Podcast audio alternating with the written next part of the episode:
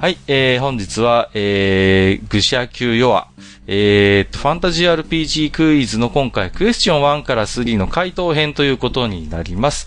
お相手はもちろん、ジダ落斎さんことジダーさんということでよろしくお願いいたします。はい、よろしくお願いします。はい。前回ね、えっ、と、問題については、えー、愚者級ヨアのお77、えー、愚者級 TRPG 部19、愚者級的ファンタジー RPG クイズクエスチョン1からクエスチョン3を、えー聞いていただければなと思います。で、えーそれにつきまして、えー俺たちの羽馬亭のモブ冒険者たちこと、えーリスナーの皆様から、えー今回ね、たくさん回答いただいておりますので、えーそれをご紹介しつつ、答え合わせという趣旨でやっていきたいと思いますので、えーよろしくお願いいたします。はい、よろしくお願いします。じゃあ、えー早速ロールプレイに入っていきたいと思いますけれども、いや、あのー前回はね、俺たちのヨタ話に、まあ、えー結構みんな付き合ってくれてね、うん。で、いろいろユニークな、えー回答もいただいているんで、早速じゃあ、ここでね、えー紹介していきたいと思うんで、みんなにも聞いてもらおうかな。うん。じゃあ、まずは、アンサー1ということでね、えーやっていきたいと思いますよ。はい。で、えーと、じゃあ早速ね、紹介をしていきましょう。大ボスさんこと、えー、トラウロコ二兵、アマ兵と呼んでいいんですか？これは。すごい。どう読んでいいものやら。飲んで読んでみるのよ。読み方がもしあれば教えていただきたい。じゃあ、えー、紹介していこう。えー、そうさな。廃城に入った直後に鎧と遭遇したっていうのが気になるな。廃墟にならず者が住み着くのは皆の知るところ。大方廃城に今日構えた盗賊団あたりが悪霊騒ぎを起こして、そこから人を遠ざけようとしていたのではないかな。まあ、騒ぎが大きくなりすぎて逆に冒険者を引き寄せてしまったようじゃがな。エクソシスト殿の術が効かなかったのも無べなるかな。鎧は糸か何かで釣られていただけで悪霊の仕業ではなかったのじゃからな。傭兵殿は周りが、周りで狙う盗賊団の気配に気づいていたのではないかな。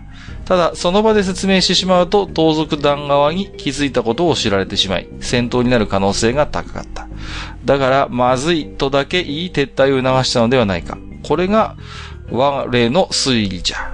ただこの推理には一つ欠点がある。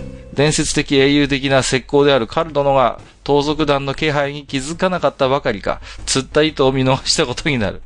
悪霊という先入観のゆえん可能、性可能ということでいただいています。うん。まあ、えー、オイラのね、評価については、まあ、あのーそうだな。もしそうだとするならば、当然ね、オイラは気づいてたと思うからな。うん。まあそこが疑問が残るのはよくわかるところだ。うん。まあ、えっ、と、いくつか他にももらってるんで紹介していくぞ。うーんと、ヨシュアさん。えー、TRPG 一つもやっていないので、TRPG でできることできないことがわからないので、相当フリーダムな回答になってしまいますが、えー、クエスチョン1のみ挑戦してみますということで。えー、くえー、アンサー。パウダーイーターが装備していた。パウダーイーターについては最寄りのセプターにお問い合わせくださいって、これはどういうことなんだろうな。そういう何かあるのか？これは。えー、パウちゃんは、昔カルドセプトという伝説のゲームがあって。伝説のゲームが。パウちゃんは埃だけ食べながらどんどん無尽蔵に増殖していく性質があるので、一匹見たら30万匹。そんなのが廃城で見つかったということは、城中パウちゃんだらけになっているはずであり、うっかりすると逃げ道まで塞がってしまう可能性があるので、早く逃げた方がいいと経験者は語ったのではないでしょうか。パウちゃん自体ふわふわ増えているので、えーマックスヒットポイントの高い個体が鎧を。低い個体、コテやら兜の中に潜んで装備したまま浮いてたんでしょう。なんでたってパウダーイーターは植物族ですから、防具装備できちゃうんですよねっていうことで、これはカルトセプトを知らないと、わからないんじゃないか、これは。確かに、えー、鎧が装備できるんだ、パウダーイーターは。だから、まあ、シリーズによって、えー、植物族という属性がないカルトセプトもあるからな。うん。いや、カール殿は詳しいですな。いやいやいや、まあ随さすがブ分、ルジョワ。いやいやいや。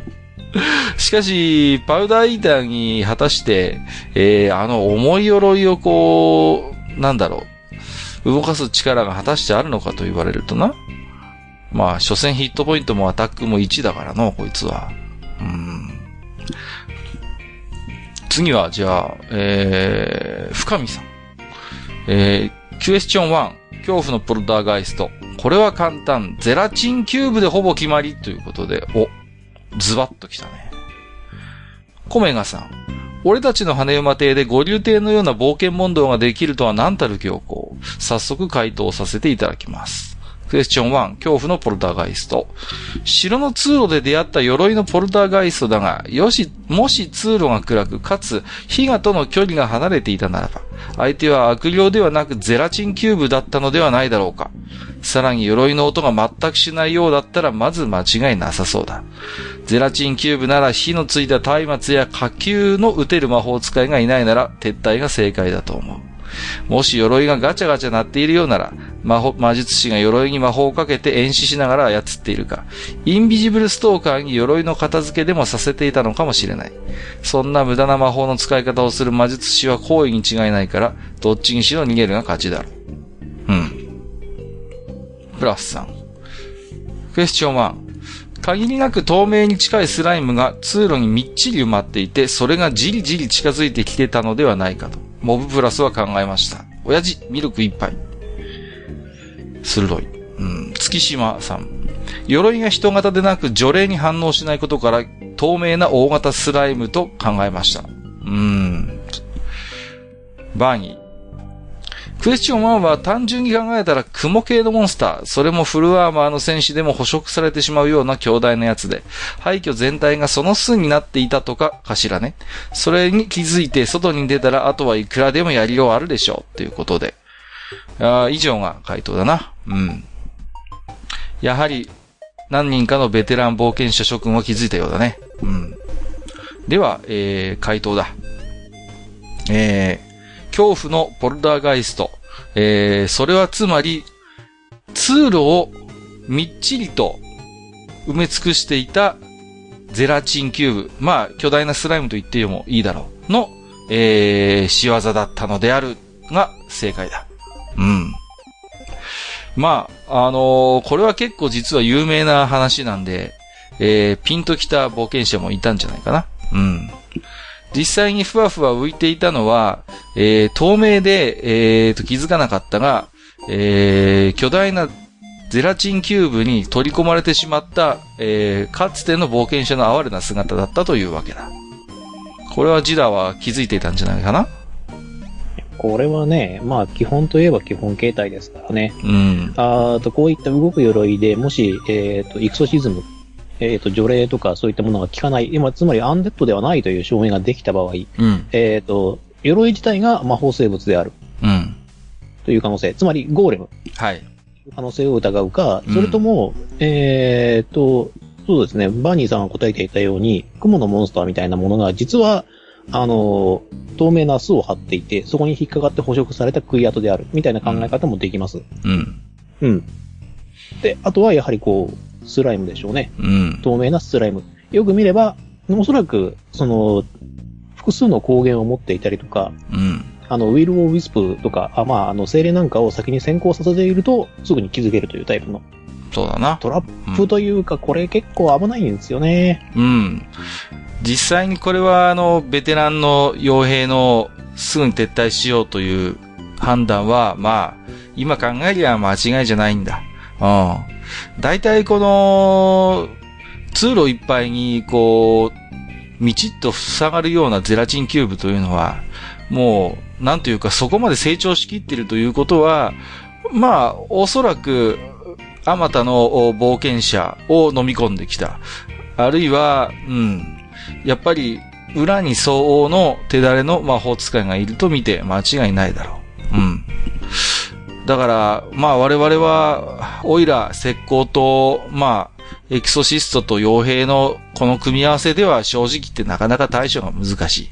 うん。だからまあ、それにいち早く気づいた傭兵のとっさの起点が効いたというのが正解だな。ううん。正解ですね。まあ、この場合ね、魔法使いがいるなりね、火を使うっていう手はあるんですけどね、屋内で火を使うとね、あの、神様によってはですね、あの、火事を起こすっていう判定をさせられてしまうので、非常にね、難しいんですね。で、しかも、あの、スライムそのものが大きくなってるということは、それを包む火、もしくは焼く火となると、やはり大きなものになってしまうので、んそうなんだ。で、そこまで大きくなると、おそらくね、捕食行動そのものを取ってくるタイプなんですよね。うん待ってるだけじゃなくて。そうなんだよ。うんそうなると、あの、は、取り込まれました。さようならという。世の中には、でも、タチの悪いスライムもいてな、うん。下手すりゃインカ性なんていうこともあるんだよ。あったね。そういう、本当にそういう神様いるよね。だから、とっさの判断で、えースライムなんかのような魔法生物に松明を投げるというのは本当に慎重になった方がいい。うん。まあ、本当にそういう魔法生物は何をしでかしてくるかわからんからな。わからないからうんね。で、あの、そう、あの、これはね、あの、伝説のあの書物である、あの、ドラゴンクエストという書物が良くないんですが、スライムをザオとして集ま、あの、扱ってしまったためにですね、どうもね、この昨今の子供たちはね、スライム弱いっていうイメージがあるみたいなんですい。やいやいや、とんでもない話だよ。スライムは本当にタチの悪いモンスターだ。中級以上に強いですからね。うん。本来ならば。そうなんだ。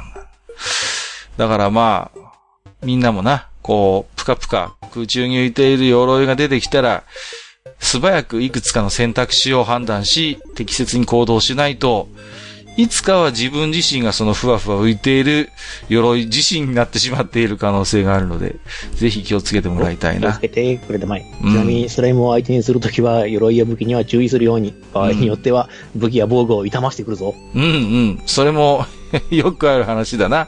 うん。あいつらはな、割に合わねえんだよ。本当に。もう、振るった剣がそのまま溶かされて持ってかれるなんてのはザラだからな。ああの、切れなくなりましたとかって言われるからな。うん。まあ、本当にこの、スライム系のモンスターに防具を溶かされたり、剣を溶かされたり、無力化されてしまうのは、もう用の東西を問わず、いくつも聞いた話だ、これは。そうだよ。そうでなくてもな、攻撃方法は取り込みとかだから、酸とか窒息とかな、どうにもこう、防御力でガードできないタイプのやつなんで、うん、あの、うちのハイニーとかは結構防御力に自信があるからあれなんだが、取り込まれてしまうとかなりめんどくさい。まあ、あのーハイニーの鎧は魔法の鎧だから、溶かされはしないんだけれども、うん、うん、うんだとしても窒息は防ぎようがないし、酸は、あの、肌に触れてる部分で溶かしてしまうから、僕でも向こうと考えた方がいいだろう。取り込みの場合はねうん。。うん。うん。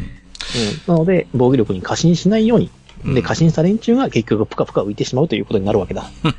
だなで、助けるときも慎重に、あの、正直損切りを考えてもいいかもしれない。うん。何そんな、あの、俺たちはフレンズだからそんなことできない？それだったら、あの、神様に祈ってみよう。神様の、あの、様子を伺ってみよう。できるかどうかっていうのをなんとなく伺いかけてみるといいかもしれないぞ。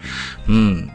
まあ、普段、まあ、電子遊戯で、えー親しんでいる、こう、プレイヤーたちを一番罠にはめやすいのがこのスライムだから、まあ、基本問題として最初に挙げさせてもらったわけだ。さあ、えー、冒険者諸君の回答を改めて見てみよう。うん。今回は、えっ、と、深見、コメガ、プラス、月島に、この羽馬メダルを1枚差し上げるとしよう。これが何に使えるかって？これはまあ、後々のお楽しみだ。うん。まずは、この羽馬メダル、僕とジダはなぜかこれをうなるほど持っていたな。うん。ですから、まあ、この RPG クイズの中で正解を言い当てた鋭い冒険者、あるいは正解でなくても面白い回答をよこしてくれた冒険者にはこのメダルを1枚ずつ差し上げようっていう算段だ。よし。じゃあ、この羽馬メダルに関しては高度な柔軟性を維持しつつ臨機応変に対応するべしという言葉が残っている。まあ、行き当たりばったりだ。何も考えてはいない。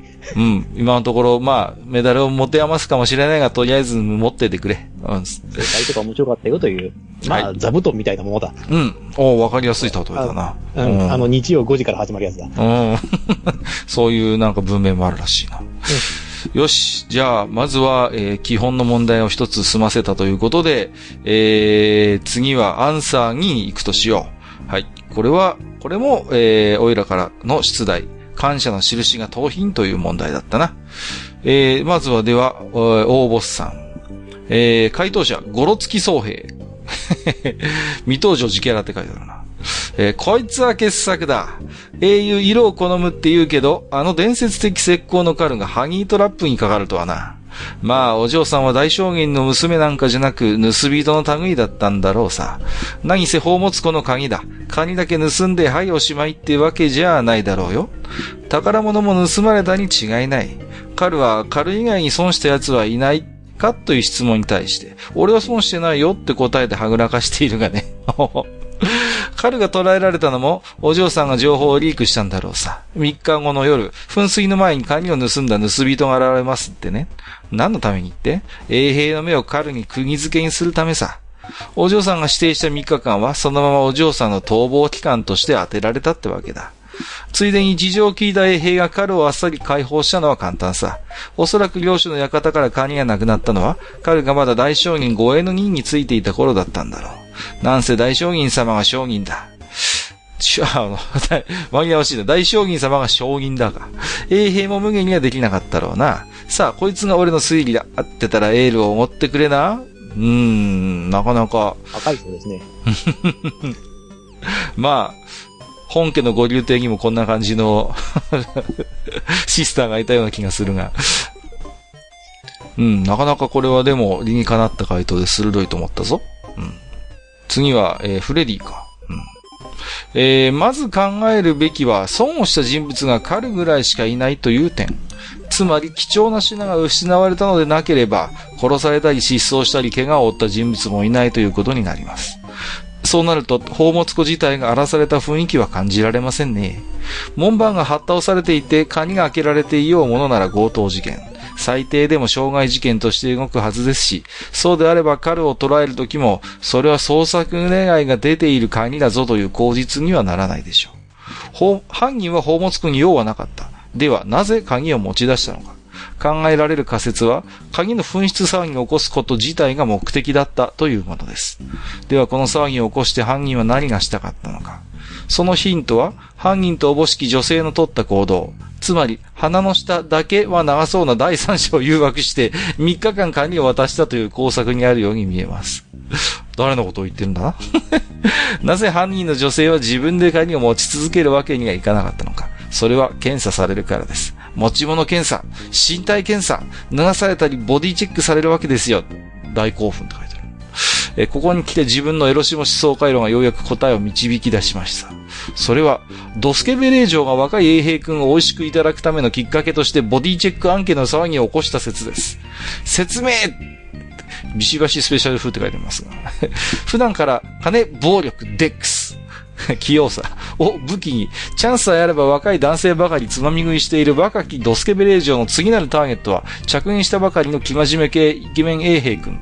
館内を好きに歩き回れる権力と、監視の目を盗んで鍵を拝借できるデックスにより、騒ぎの種をまいた令嬢は、まず第一に自分の行為が家の名誉に与え、影響を与えないように工作をします。紛失が長引くと犯行が発覚した時にいたずらだったで済まなくなるので、お楽しみ期間を3日間とし、その間第三者に鍵を預けます。次に、宝物庫に保管された品を持ち出したいなどと口実を作ることで、鍵を取りに行った衛兵に紛失を発覚させ騒ぎにさせます。宝物庫自体は全く人が近づいた形跡がないため、内部による犯行が疑われます。そして、領主命令により行われる身分不問の身体検査。ここでターゲットが検査担当に現れなければ、権力が金を使ってチェンジを繰り返します。ターゲットが検査のために訪れたら、あとは部屋に鍵をかけ、身体検査と称してあなたにもてあそばれたとか、今ここで騒いだらどうなるかしらなどと立場を利用して常時にも連れ込みます。3日目、あらゆるお楽しみを済ませた令状を後腐れを防ぐためにも、ターゲットに鍵の所有者に関する情報を手に入れたので教えるとして、カルトの指定場所とカルトの外見を伝えればミッションコンプリート。待ち合わせ場所に都合よく衛兵が現れた理由がこれです。ターゲットが黙っていれば彼ももっと長く交流された可能性もありましたが、真面目だったのでゲロったのでしょう。なのですぐ釈放されたし、他の衛兵もこういうことは慣れっこだったわけです。ということで、長い。ちょっとだいぶ妄想が入ってないか、これは。お いや。字の文章が立たれてる感じがしますね。うーん。まあ、非常にこう想像力豊かに回答してくれたんで、なかなか面白いんだが、うん、よくあの少ない情報の中からここまでの話筋書きを導き出せるのと逆に感心するな。うん。えー、深み。えー、その鍵は女が盗んだもので、自身が捕まりそうになった時のために閣下に手渡したが、結局女は捕まってしまい自供したため、嘘含め、えー、鍵の回収の待ち合わせに衛兵が現れたのではないか。うん。米が。話から推測すると、まず釈放が早いから窃盗事件ではなさそうだ。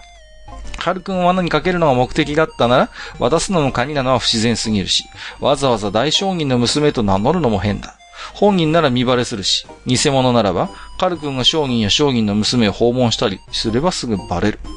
そう考えると、謎の娘は単純に鍵を3日間預かってほしいだけだったのではないだろうか。そして事件性の薄さから、謎の娘は将棋の娘ではなく、実は領主の娘だったのではないかと思われる。おっと？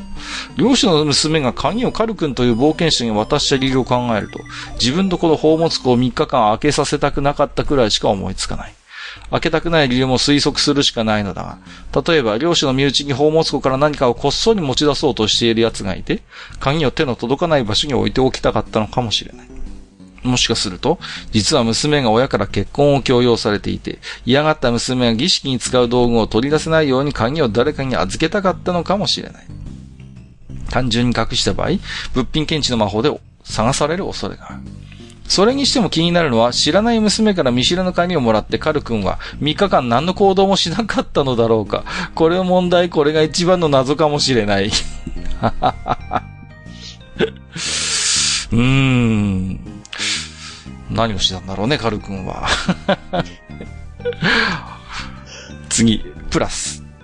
カルは3日間鍵を隠蔽するのに使われた。その3日の間に女盗賊は豪商の娘になりすまし、何かを盗んだ上に遠くへ逃げ延びた。宝物庫を開けると死後3日経過した本物の豪商の娘があって、それだとカルが第一容疑者になっちゃうな。親父、ミルクおかわりということで。うん。うん、そうですね。この場合だと、えっ、ー、と、カル君はそんなに簡単には釈放されないし、うん。まあおそらくメンツのためにも、あの、カル君は、あの、犯罪者になってもらう可能性すらありましたね。うん。これだと危なかったな。うん。うん、よしよ。うん、その宝物庫、鍵がない間、扉が開けっぱだったのか閉めっぱだった。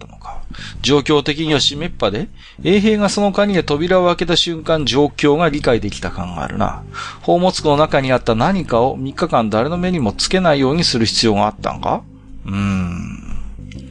果たしてその、実際に宝物庫のものはどうなっているかの？というとこですな。うん、月島さん。良い身なりでカニも本物ということは漁師の娘にからかわれたのでは？おいらそういうこともよくあるけどさ。バーニー。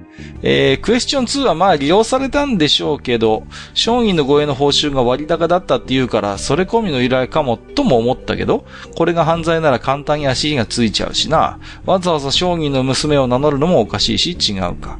単純に考えればその商人の評判を落としたい勢力の陰謀とかになるのかもだけど、随分あっさり釈放されたみたいなのがちょっと気になる。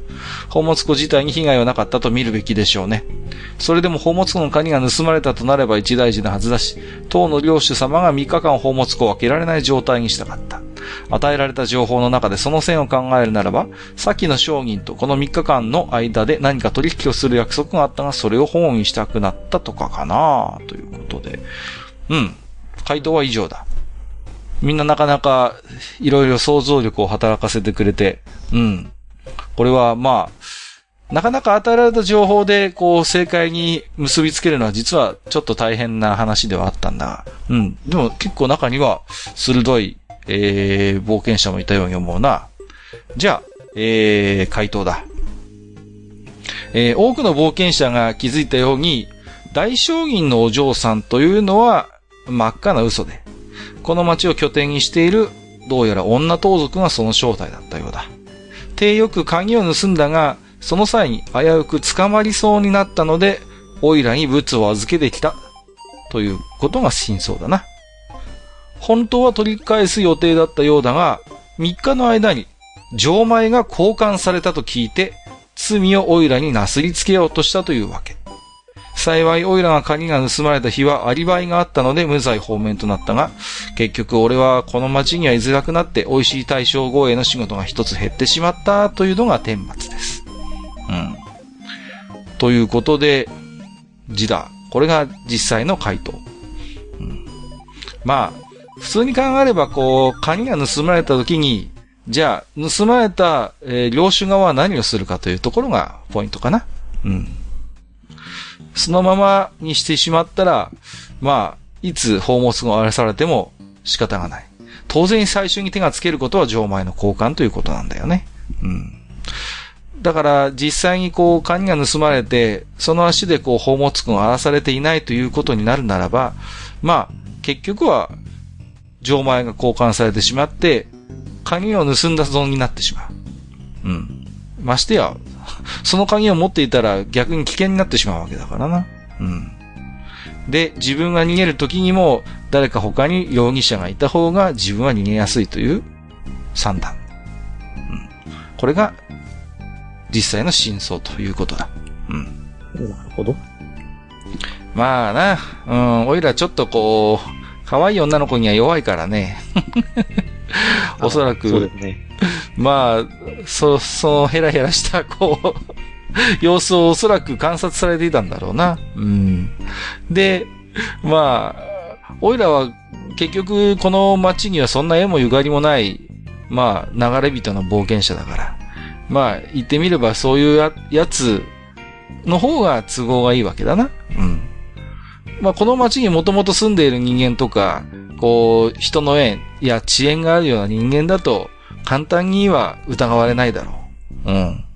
だが、オイラみたいな冒険者に罪をなすぎ、なすぎつけるのは、まあ、うってつけというわけだ。ましてや、オイラはスカウトだからね。うん。こいつ自身が住んだと言われれば、まあ、それはそれで信用のある 信用性のある情報になってしまう。まあ、その辺が、ことの真相だったんだな。うん。いやー、でもこの時は苦労したよ。うん。まあ、結局、この街を、方法の体で、はい、出ざるを得なくなってしまったというところで、うん。まあ、その後、この盗賊のお嬢さんとは何回か、えー、出会い、出会って、えー、いろいろな、まあ、冒険の種になったんだが、まあ、それはまた別のお話として、えー、喋るとしよう。うん。まあ、ちなみに、この話は、まあ、あのー、なんだ、ソードワールドっていう世界の話だったんだがな。ナイトウィンドか？いや、ナイトシェードの方だったな。ナイトシェードの方か。と言って、わかるだろうか。うん。まあ、これは割と、まあ、もう10年、20年以上前に遊んだキャンペーンの時の話だったんだが、まあ、結構ね、ナイトウィンド、ナイトシェードの話は聞いていたから、まあ、こうやって自分もまさか関わりが合う、合うことになろうと、ちょっと興奮したのを覚えてたな。うん。さあ、えー、ということで、改めてみんなの回答を見てみよう。なかなかみんな、うん、鋭い、えー、回答をくれていたが、まあ、100%の正解というのはいなかったな。うん。その中で、まあ、今回は、ちょっと、妄想力を、えー、買いまして、えー、フレディに羽馬メダルを1枚差し上げたいと思う。うん。よし、じゃあアンサー2はそういったところだな。そうだね。では、えっ、ー、と、私でジダーから、えっ、ー、と、ゴロ付き総兵にエールを1杯とコインを1枚差し上げましょう。ほぼ合ってます。これはかなり鋭かったな。ちょっと、あれだな。あのー彼の、その、性格分析は、ちょっと、俺も一つ、言いたいところはあるが、まあまあ、反応できないな。じゃあ、えー、ゴロツキ総兵にも1枚、羽馬メダルを申請するとしよう。さて、えー、ではアンサー3だな。出題者はジダーだったので、ここの回答はじゃあジダーに読んでもらおうかな。はいはい。では、えっ、ー、と、アンサー3。で、回答者、えっ、ー、と、一番最初の回答者は、えっ、ー、と、レアカリウドこと、えっ、と、オーボスさんですね。うん。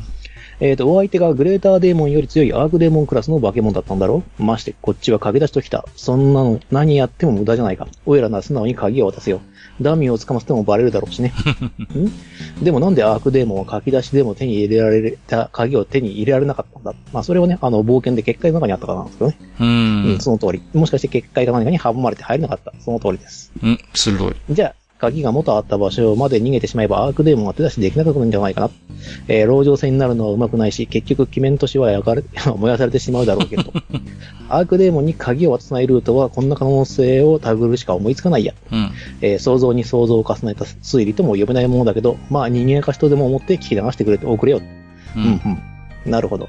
鋭いな、なかなか。うん。ね。ダミーは捕ませてもバレるだろうね。鍵っていうのは素直に鍵っていう形じゃなくて、うん。あの、異世界の門を開くためのものなので、うん。鍵の形はしないしね。そうだな。まあ、だから、クエスチョン2にも鍵は出てくるが、その鍵とはもう似ても似つかぬ代物だったろうよ。そうそう。あくまでもキーアイテムという形の。うん。うん。それを捨てるのがとんでもないって。まさにな。神から言われてしまうというやつだな。さて、えっ、と、次の回答者は、深見さんですね。はい。えっ、と、月の門の鍵を渡さなかった。彼らは月に帰ると言っているが、えー、さらなる軍勢をこちらに招き入れる可能性を考えられたため、鬼面都市は見捨てることになった。かな？あの年はよく見せられるからな。あの年は、そう、結局小説の方でも見見捨てられはしないけども、徹底的にぶっ壊されたね。うん。うん。まあ、これはこれで説得力あるように思うぞ。うん、確かに。いや、普通はそうだよ。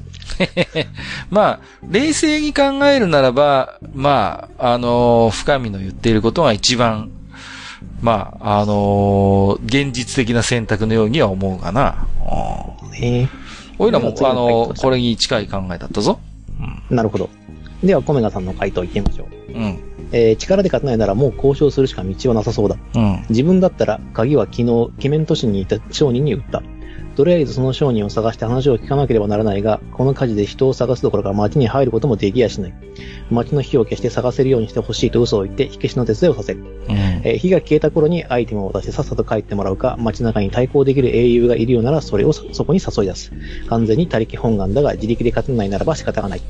えー変化が得意なやつならばおだてて前に化けた瞬間に文字にくるんで食べるのだが。うん、うん。日本昔話的なやつだな。うん。えーさて、いや、ここがいいかな。うん。あの、どうやら楽しんでもらえたので、大変こちらとしても嬉しく思っています。うん。まあ、そうですね。これがね、とね、悪魔さんがね、話を聞いてくれるかどうかっていうのはね、なかなか難しいところなんですようね。ーん。まあ、ましてや、相手が上級の魔将、魔人クラスの悪魔であれば、鍵の所在について嘘を偽りがどこまで通じるかというところもあるしな。う。うんん。なかなか難しいところ。うんまあ、このあたりがね、その、今回の、あの、シナリオを作った、あの、神様のキーポイントだったらしいんだが、うん。まあまあ、じゃあ、続けて回答をうん。いくとしよう。うんで次は、えーっと、プラスさん。うん。えっ、と、うっかり黒き月に繋がる扉を開けちゃうことができちゃって、えー、ジェネラルたちがルンルンで扉扉になだれ込んだとか、えっと、ガープスルナルはソードブレーカーでいかに相手の武器を無力化するかに命をかけて、英雄譚、はな世界で遊んでいたな。親父、ミルクもう一杯。ということでどうやらプラスはあの世界ではガイアンを信仰してたということかな？そうまあ、ガイアンは方を、うーん、定めたものって言ったんだけどな。まあ、ソードブレーカー使いにくいんだよな、あの武器。いやー、正直、ソードブレーカーという武器は、まあ、ファンタジー世界では割とよく見る武器ではあるが、どちらかというと、クロート向きの武器だったり、システムによっては俺たちスカウトの持ち物だったりするんだよな。うん、だから、盗賊専用武器だったりするからうね。ん。だからあのソードブレーカーをよ、あの、いわゆる主役級のキャラクターのメイン武器に据えたあの世界は、まあ、なかなかユニークだと思ったぞ。うん。まあ、ガイアンの興味からしてみれば、ソードブレーカーという武器は、まあ、いかにもガイアンの信仰者たちの武器というのは、それはそれで面白いと思うんだが、あの、ルナルが出てくる前までは、少なくともソードブレーカーという武器は俺たちスカウトの主な持ち物だった。うん。ままあ、そのメインウェポンにはならなかったっす。うんああ、でもメインウェポン、うーん、そうね、ソードブレーカープラスマンゴーシュみたいな形で二刀流するタイプが多かったかな。あ、うん、そうだな。が、ソードブレーカー一本で、えー、やると戦うとなると、正直使える場面がとても少なくて、随分苦労するもんだ。うん。相手が剣を振る、まあ、人間型のタイプだったら、まだロールプレイのしがいもあるというものだが、まあ、物語が後半になるにつれてそういうやつも少なくなってくる。そうなってくると、なかなかソードブレーカーの振るどころというのが 限られてきてしまうというのもあるからな。うん。いや、なかなかね、ソードブレーカーは難しいです。まあ、その神様によってはね、あの、武器破壊とか爪破壊とかもできるようにしてくれるっていう、無情な方もいらっしゃるので、うん。基本は、まあ、ソードブレーカーという名前はついているが、相手の獲物を壊すというよりは、受け流して、弾き飛ばしたり、こう、うまあ、受け流すためについているものがほとんどだからね。うん。まあ、そうですね。あの、十手とかに近い感じですよね。うんあの、絡め取るっていう。そうそうそう。だから相手の武器を破壊するなんて、それこそクリティカル級の、まあ、あの、成功でもしない限り正直なかなか難しいんだが、まあ、ちょっと脱線したな。まあそうね。あとは武器にもよりますが、レイピアとか、あとはあの、ナイフのようなタイプ。で、刃も、あの、薄い刃物であれば折ることができるであろうとは考えますけどね。うんうんうん。まあ、それならわかる。うん。まあ、いずれ、なかなかちょっと一癖も二癖もある武器だから、あれをこう、まあ、メインに据えたシステムでなかなかユニークだなと当時も思ったな。うん。ちょっとまあ、すまんすまん、ちょっと脱線してしまった。うん。まあ仕方がないね。ではまあ次の回答者行こうか。月島さん。うん。えっ、と、鍵を渡した後で、超優秀なスカウトが単身ですり替えようとしてファンブルし、えー激怒した魔人が街を焼いている間に逃げた。で、ファイナルアンサーです。いや、俺はこの文献には参加してないぞ。俺、俺の話じゃないからな、これは。うんうんだとしても任せないけどね。いやいやいやいや、任せてくれよ。こういうの俺ら得意なんだよ。いや、絶対任せないです。絶対任せないです。だろうな。ああ。でさて、じゃあ最後の回答者ですね。うんバーニーさん。うん。えー正直別次元の世界の話で、えーと全く想像がつかないかな。なので、えーとシンプルに思ったことを言うと、その強大な魔人将がその鍵を使って大軍を呼び寄せるというならともかく、ただ帰るっていうのなら、その言葉をほん、その言葉が、えーと本当なら鍵を渡して帰ってもらったらいいんじゃないかなって思うけれども、取引ができるならば、えーとまあ、なおいいけどね、せめて火を消してとかね。まあ、でも帰ってもらえたらそれで御の字なんじゃないかの？あじゃないの？えー私には、えーその鍵の価値や必要性がわからないからね、ということですね。うん。冒険者たちの回答は以上だな。うん。うん。まあ、バニーの言うことも、もっともだな。まあ、オイラだったらそうしちゃうかもしんない。どうぞどうぞと。うーん。さあ、しかし、実際の、まあ、ジダーたちの行動はどうだったんだ？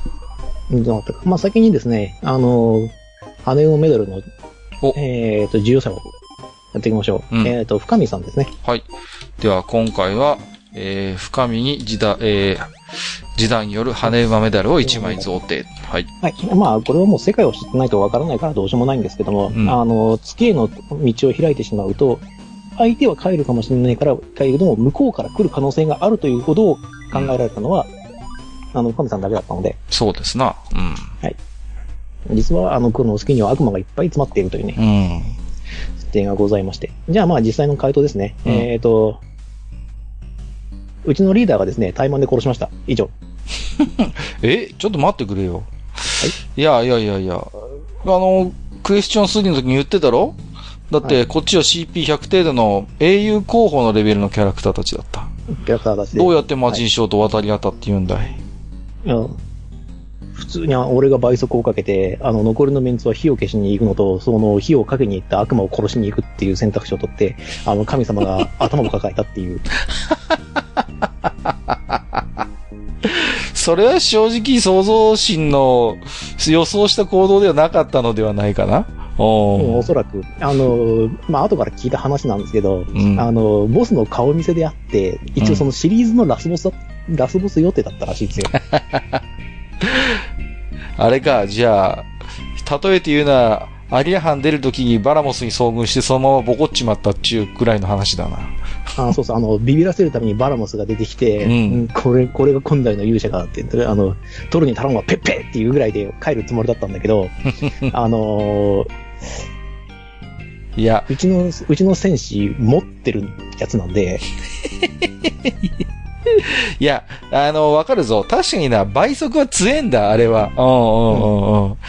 だから、あの、ルナの世界で倍速がかかれば、まあ、うまくやりゃ、格上の相手でも渡り合えるっていうのはわかるんだけどな。うん。うんじゃあ実際にそれで、うまくいっちまったってわけか。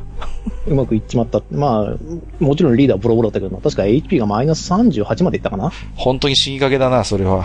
うんまあ、バーサークも取ってたから、あの、死亡判定はなかったんだけど。あの、あのルナの世界のバーサークは俺はずるいと思ってるからな。あれは、本当にもう、あの、消し済みになるまで戦い続けることができる、本当にもう、類まれなるタレントだからね、あれは。うんうんそれがマイナス特徴で取れるっていうのがなかなかいい話であって。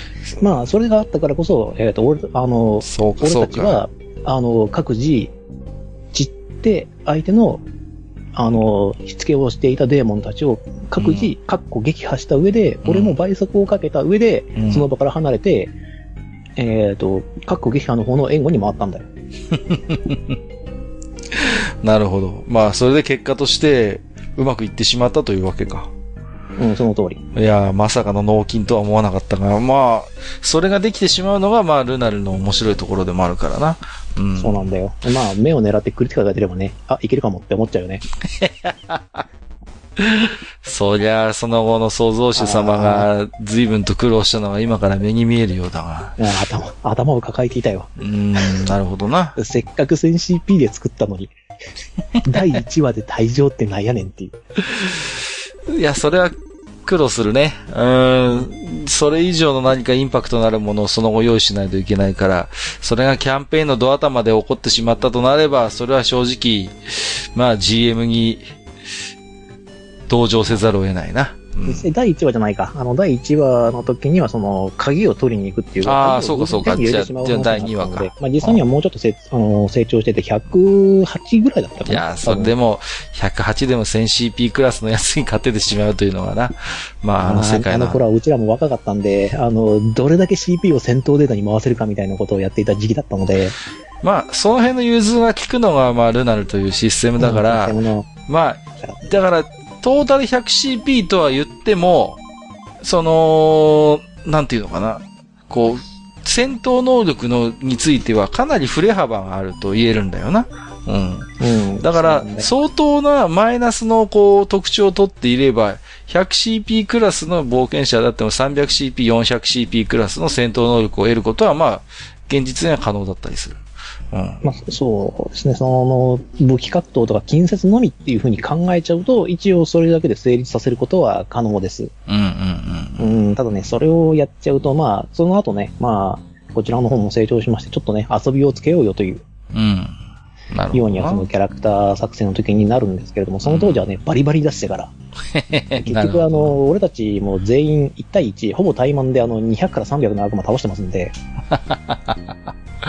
なるほどな。はい。いやー、まあ、そ懐の結果ね、あの、得た被害がうちのリーダーが、まあ、あの、死にかけたんで、えっ、と、エリクサー、はいはいはいはい。あの、ヒールの、癒しのエリクサーをバカ飲みさせて、俺が、あの、メジャーヒーリングをかけて、えーどうにか命をと、ね、取り留めたんですけど、各言う俺も実は、あの、右足を失うというですね、負傷を負いまして、その当時のキャラクターで。いさすやー、がにね、無傷は無理でした。さすがにな。まあ、うん。うんほぼドーピングみたいなもんだな。うんいやー、懐かしいな。しかし、おいらもよくあの、世界にいた頃は、タマット神を信仰する一冒険者として活躍してたが、まあ、な、粋な GM の計らいで、とても仲のいいアルリアナの乙女といい感じになってたんだがな。まあ、それで、ルパン三世ばりに、あのー裏神殿でトランクスイッチになってピヨーンって飛び込んだところに、えー横から、あの、それこそ デーモンがやってきて、ボコーって殴られるといったような思い出があるな。いやー、鎧も何も着てなかったからすげえ痛かったぞ、あれは。あの、ガーブス世界で鎧を着てないって致命傷ですよ。ちょっ自と、動防御っていうものがね。どう考え、どう考えても多分ルパン三世状態になってしまったからしょうがないんだよ、これは。えー、ということで、えー、以上がクエスト、えー、クエスチョン3の、えー、回答ということで、深見さん。じゃあ、おいらもね、今回はじゃあ、うーん、そうね。正直ちょっと今回はね、あの、ガープス世界を知らないとなかなか、えー、回答が難しかったかなとは思うんだけれどもガーブス。世界を知ってると無理だって思うので、うんこの回答はね、無理です。はい正直。のまあでもクソ、クソ脳筋とね、あの、持っているあいつが悪いんです。そういう中でも、非常にね、こう、想像を巡らせて回答してくれた、うん、えー今回はじゃあバーニーに僕は1枚、えーメダルを申請しようかな。うん。よし、回答編はここまでだ。さあ、じゃあ今回もじゃあ、おいらたちから1問ずつ出題させてもらうとしよう。うん。じゃあここから先は新しい問題だから、えー、冒険者のみんなも、えー聞き耳を立ててくれよな。じゃあ、えー、クエスチョン4。題して、えートラップ作りの名人というお話。えー残虐なトラップを作ることにかけては、天下一品という噂の邪悪な魔法使いの根城に忍び込んだオイラたちパーティー。確かに落とし穴、仕掛け床、釣り天井などのオンパレードだったが、ギリギリで仕掛けが止まったり、落とし穴の下には水が張られたりしていたおかげで、なんとかまあ命は助かったんだ。あいにくその邪悪な魔法使い本人は不在だったようで、まあ、ダンジョンの奥にあったわずかばかりの金貨を手にし、方法の体で町へと戻ってきた。ことの顛末を冒険者仲間の、冒険者仲間や店の、えっ、と、宿の親父に報告したら、ご苦労さん、あんたもまんまと利用されたってわけだ、とエールを一杯思ってくれた。さあ、ここで問題。一体これはどういうことだったんだろうか？というのが、今回のカルからの出題。さあ、じゃあ、ジダーから何か質問があれば受け付けるぞ。いや、俺これは答えに行ってしまいそうな気がするんで。まあ、あのーどちらかというと、彼の問題は初級編、えー、ジダの問題は上級編と勝手に自分の中で決めているので、これは結構みんな想像を働かせてくれればわかるんじゃないかな。うん。まあ、もうヒントらしいヒントは今の問題の中に、まあ、出てきているので、出ていっているので、まあ、うんなかなかね、これをちょっと聞くのが難しいかな。ねあの、必要な情報はね、出ている気がするのうん、うん、で、うん、うん、ここから答えは導き出せるんじゃないかなと思います。うん。うん。このクエスチョン4に関して言えば、えさっきのクエスチョン3のように、特定のシステムとか世界観を知らなくても、きっと、冒険者のみんなだったら分かってくれると思う。うん。なので、まあ今回はノーヒントということでいいな。これが、じゃあ、カルからの今回の出題、えークエスチョン4、題してトラップ作りの名人ということだ。どしどし回答をよこしてくれ。よし、じゃあ、カルからの出題は以上だ。じゃあ、ジダーからも1問出してくれるかクエスチョン5だそう。だね。はいはい。じゃあ、僕からも、えー出しましょう。うん。えー題名は、炎の迷宮。炎の迷宮。うん。うん。その最奥にはとても素晴らしい宝が隠されているとされている洞窟、あの、迷宮があったんだ。それが地下、あの、えっ、と、山の中腹から入って下へ下へと下っていくタイプの迷宮だったんだけれども。何がおかしいかって暑いんだ、とにかく。うん。ムスムスどうしようもなく蒸してしまっているのに、うん。何が嫌かって、あのね、男女の中がね、赤やら黄色やらオレンジやらなんだよ。床やら天井が。階層が変わることとか部屋が変わるごとに色が変わるんだが、随分派手だな。派手な色だったんだよ。あーで、しかも敵もな、ご丁寧なことにな、非耐性の、あの、モンスターばっかだったんだな。うん。ほあーで、まあ、あの、まあ、サラマンダーやら何やらを倒しながら行って、あの、いくつか部屋もあったから探あの探索をしようにもだ。何一つないと。なんだこれはと。う。うん。本当に迷宮なのか本当に財宝があるのか、うん。うん、特に荒らされた形跡とかもなく、何にもない部屋ですっていう風に言われ続けたんだな。おーなるほど。うん。まあ、本当に疲れ疲れて、で、ようやくおそらくここが最奥であろうというところで、えっ、と、炎の魔人と戦ったわけだ。これはガーディアンだと。うん。うん。これを倒せばと。そうだな。うん。ということで、まあこちらも全力を尽くして、うんまあ、残された体力を尽くして、うん。えっ、と、ようやくその炎の魔人を倒したわけだ。ちなみにこちらのパーティーは、魔法使い、精霊使い、神官、戦士、ナイトっていううん5人の基本パーティーだ。うん。あ、盗賊がいたわ。盗賊がいた。ごめんごめん。うん。うん。という6人のパーティー。うんえっ、と、騎士、戦士、盗賊、えー精霊使い、魔法使い、神官。まあ、バランスは取れてるな。うん。というやつで。で、ようやく最後の部屋に入った。うん最後の部屋は、あの、オレンジで、えっ、と、す相当奥にあった、あの、下に下ったにもかかわらず、まだまだ暑かった。もしかしたらあの部屋が一番暑かったのかもしれない。ほだからその、あの、黒の階あって、えー、と、そうだな、ベッドの大きさといえばわかるかな？ぐらいの大きなた宝箱。う。うん。相当だな。うん。これも真っ赤な宝箱だったんだが、うん。を、うん、聞いて、ようやく財宝が手に入れられると思ったんだが、結果として俺たちは、その、えーと、迷宮から財宝を一切取らずに帰ることになった。ほうん。それは一体なぜか。う。うーん、なるほど。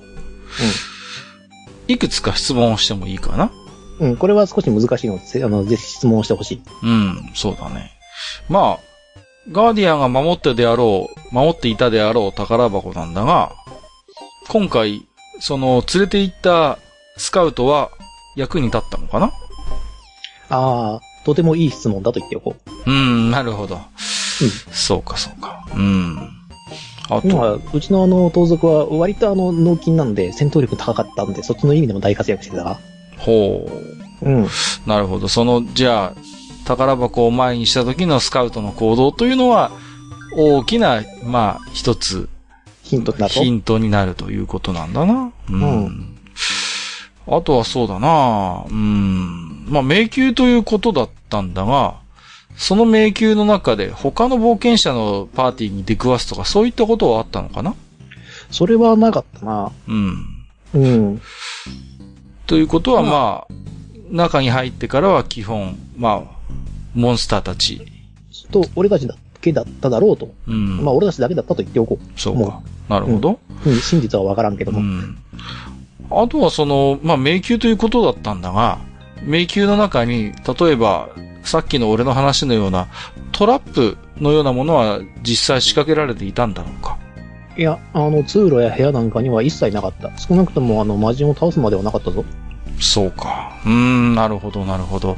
うん。だいぶ見えてきたな。ああ、そうか、そうか。うん。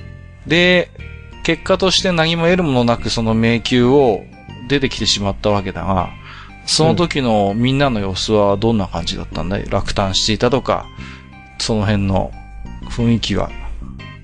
うーん、そうだな。盗賊は憤懣やるさないという感じだったんだがう、ん。えーと、まあ、その時は確か俺、整列会だったかな？整列会だった俺が、うん。なだめすかして、うん。えーと、後日攻略した。